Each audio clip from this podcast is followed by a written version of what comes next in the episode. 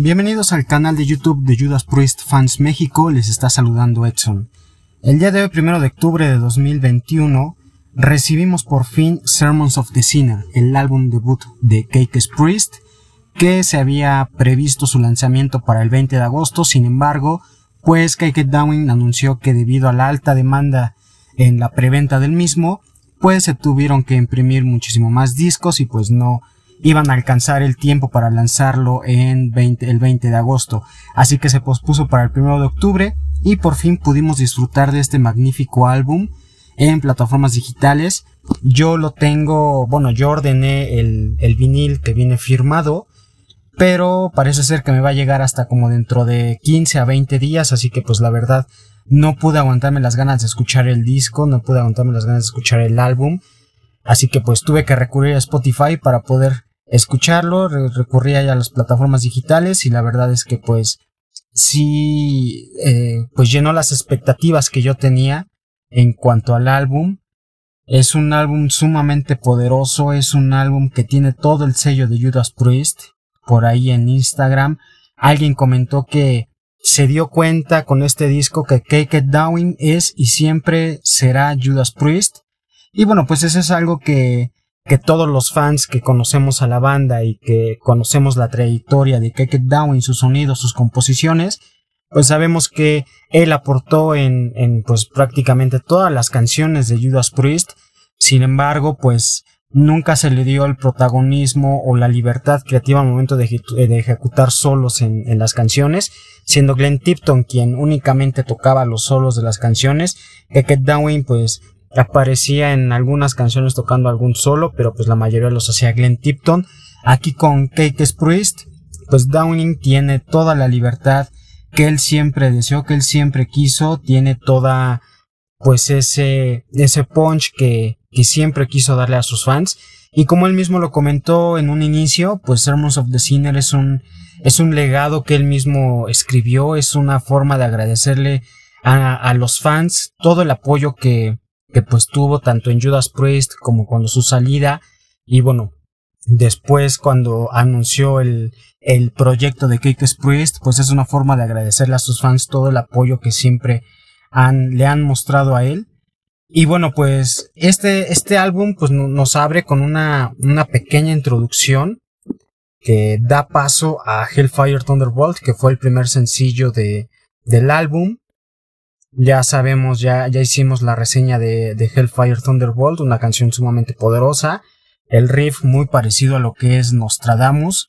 Y bueno, de ahí nos vamos con Sermons of the Sinner, que es una declaratoria de guerra, es una, una declaratoria de que Keke Down sigue vivo y pues eh, en la misma canción él, él menciona que pues agradece a todos sus fans el apoyo que siempre le han dado, que siempre le han brindado y pues es una canción sumamente poderosa por ahí con un, unos cambios muy interesantes en el estribillo. Luego de ahí nos vamos con Sacerdote y Diablo, una canción que pues el, el propio Keke Downing comentó recientemente en una entrevista que pues decidió llamarle así como una especie, dando una especie de homenaje a los fans de Latinoamérica o de habla hispana Luego de ahí nos vamos con Raise Your Feet, que fue el último single que se publicó de, de Cake Priest, una canción poderosa, muy pegajosa, que pues seguramente va a sonar muy fuerte durante los conciertos de, de la gira de Cake Priest. Luego de ahí Metal Trug and Trog, que es una canción que me, me, ha, me ha parecido o me ha costado un poco digerirla, la verdad. No, no le he encontrado como que mucho, mucho sentido a, la canción. Siento que esta así como que le hicieron un poquito ahí al, al vapor para terminar de llenar el disco. Digo, no es mala, pero pues a comparación de lo que se escuchó anteriormente, pues sí, mm, yo la siento un poco cuadrada, un poco seca. Luego de ahí Wild and Fire, and Free, perdón. Wild and Free, pues una canción muy, muy buena también, muy, muy veloz, muy poderosa. Las guitarras gemelas de Keke Down y AJ Mills, pues sumamente impresionantes, increíbles. Hail for, the Priest, pues es una de mis canciones favoritas de, del álbum. Desde que la escuché me dejó completamente atónito. Tiene toda la escuela ochentera de Judas Priest. Parecería una canción sacada de, de a lo mejor un Screaming for Vengeance o un, Defenders of the Fate. tiene mucho poder, el, el coro no tiene, no tiene madres, es, es completamente destructiva esta canción. Y terminamos con Return of the Sentinel, que Cake Downing había comentado precisamente que Return of the Sentinel era pues precisamente una, una secuela de The Sentinel del, clásico de Defenders of the Fate de 1984 y pues así lo marca, ¿no? La historia de, que presenta la canción. De hecho, primero se anunció el video oficial de, Return of the Sentinel. Ayer en, por la noche llegó la notificación de que ya se había subido el video oficial de, de esta canción. Y pues lo vemos en un escenario este, postapocalíptico, futurista. Hay una nave donde pues se, se empiezan ahí a, a a programar los, los sentinelas, los robots que van llegando a este escenario post-apocalíptico en la Tierra. Y pues la verdad es que es una canción muy interesante, es la canción que tiene más duración en el álbum, dura aproximadamente poquito más de nueve minutos. Eh, inicia con, por ahí con unas melodías muy oscuras, inicia con un riff muy poderoso también, a lo, a lo Judas Priest, a lo clásico, y pues toda la canción se la, se la, se la avienta con una velocidad muy buena. El bajo de Tony Newton suena increíble, suena completamente poderoso. Un bajo galopante, muy, muy interesante, muy bueno. Y pues termina con, ahí con unas, un pasaje instrumental, unas melodías y un, y un este, una, un Ripper Owens cantando pues completamente apacible, completamente apaciguado, más tranquilo y pues del inicio que, que nos da Return of the Sentinel termina con, con una, una, una música muy tranquila, muy, muy este, muy, muy apaciguable, muy, muy tranquila. Entonces, pues la verdad es que Sermons of the Sinner sí, sí llenó las expectativas de, por lo menos de mi persona, las propias. Digo, ya con los sencillos que habíamos escuchado, pues ya teníamos una idea de lo que íbamos a escuchar, de lo que, de lo que íbamos, de lo que nos estaba esperando con este álbum debut. La voz de Ripper Owens suena completamente impecable, la verdad es que me recordó a la época de Judas Priest, me recordó mucho a Jugulator, me recordó mucho a Demolition, pareciera que el tiempo no ha pasado sobre Ripper Owens y sigue gozando de una voz increíble.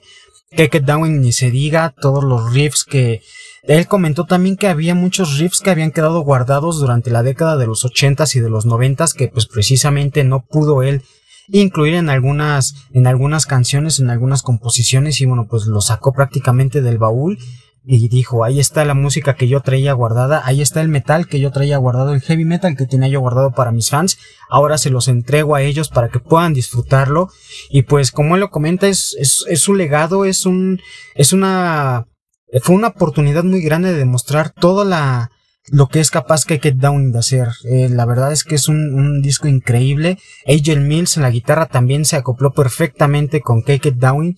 Desde que tocaron en Cake Steel Mill con, con este David Ellefson y Les Binks, desde ahí ya se entendían bastante en, en cuanto a lo que era la ejecución de las guitarras. Tony Newton en el bajo, ni se diga, Tony Newton pues es miembro fundador de Voodoo Six, donde también fue eh, fue compañero de Richie Faulkner durante un tiempo. AJ Mills viene de una banda llamada Hostel, que es más como del estilo de Pantera, es un, un sonido un poquito más group metal.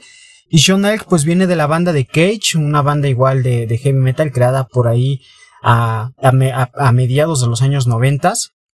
Eh, Sean Elk ingresó en 2013 y pues de ahí a la fecha eh, fue el baterista de Cage y bueno pues ahorita ya es baterista de Cake Priest así que pues la verdad digo no es un, un álbum que todos los temas me hayan parecido increíbles ya lo dije este Metal Through and Through sí me pareció un poquito hay un poquito difícil de digerir pero pues bueno, el, disco en general está muy bien, no nos presenta canciones flojas, a, excepción de la que ya que comenté, a mi gusto.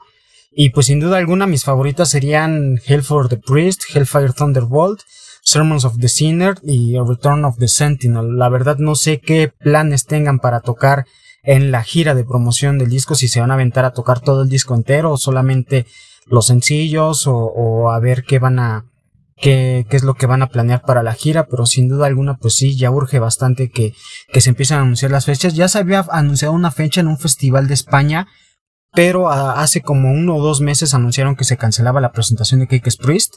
El festival anunció que pues fue por razones este, externas a ellos.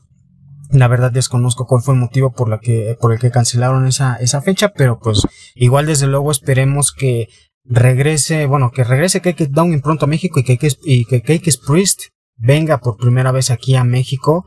La verdad es que ha habido mucha recepción positiva de los fans. Claro, siempre va a haber haters que nunca van a estar contentos con nada y que incluso te dicen que es una copia barata de Judas Priest.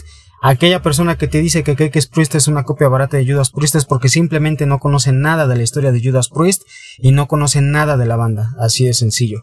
Así que bueno, pues ahí dejaremos a, a estas personas que dicen que, que es mala este grupo de Cake Priest a ver si ellos pueden componer algo mejor, que lo dudo. Pero bueno, pues déjame aquí en los comentarios qué te pareció el disco, cuáles fueron tus impresiones, cuáles fueron tus canciones favoritas, si lo ordenaste, qué formato ordenaste, el vinil, el CD, si lo compraste de manera digital. Y pues no olvides suscribirte al canal, dale like al video, activa la campana de notificaciones y recuerda seguir las redes sociales de Judas Priest Fans México en Facebook, Twitter, Instagram, aquí en YouTube y en Spotify también puedes buscar el podcast. Así que esto ha sido todo por ahora. Te ha hablado Edson y que tengas un excelente día.